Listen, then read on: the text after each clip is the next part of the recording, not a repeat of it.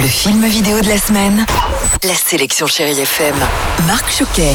Bonjour à tous. Allez, encore quelques petits jours pour aller de nouveau au cinéma et vivre de jolis moments sur grand écran. En attendant, je souhaitais vous parler, sorti depuis quelques jours maintenant, d'un film événement, Les Misérables de Ladji, avec Damien Bonnard, Alexis Mananti, César du meilleur espoir masculin, Jeanne Balibar ou encore Djibril Didier Zonga.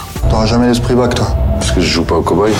Ce que t'as pas compris, c'est que justement, on joue pas, nous. Les Misérables nous plongent dans la brigade anticriminalité de Montfermeil, dans le département du 93. Et Stéphane, originaire de Cherbourg, découvre ses nouveaux collègues, mais aussi les difficultés sur le terrain. Toi, tu débarques, nous, ça fait 10 ans qu'on est là.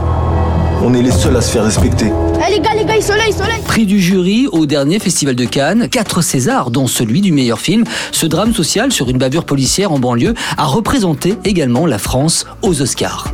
À noter que certaines scènes peuvent heurter la sensibilité des plus jeunes. Avec 2 millions d'entrées au cinéma, ce film ne vous laissera pas indifférent. Et puis dans un autre registre, et pour faire plaisir aux enfants, sachez que le film d'animation Vic le Viking est disponible sur vos plateformes. L'histoire de ce petit garçon que tout le monde connaît, en tout cas une certaine génération, pas très costaud, c'est vrai, mais tellement malin, et il va devoir embarquer pour un voyage rempli d'aventures sur une île mythique du Grand Nord pour briser le sortilège de l'épée. Rien ni personne ne t'oblige à être un guerrier viking comme ton papa. Vic le Viking, oui, pour toute la famille. Le capitaine de votre après-midi, Richard Filter, son bateau, le Chéri FM. Et il va vous accompagner en musique. De quoi passer un excellent dimanche. Prenez soin de vous.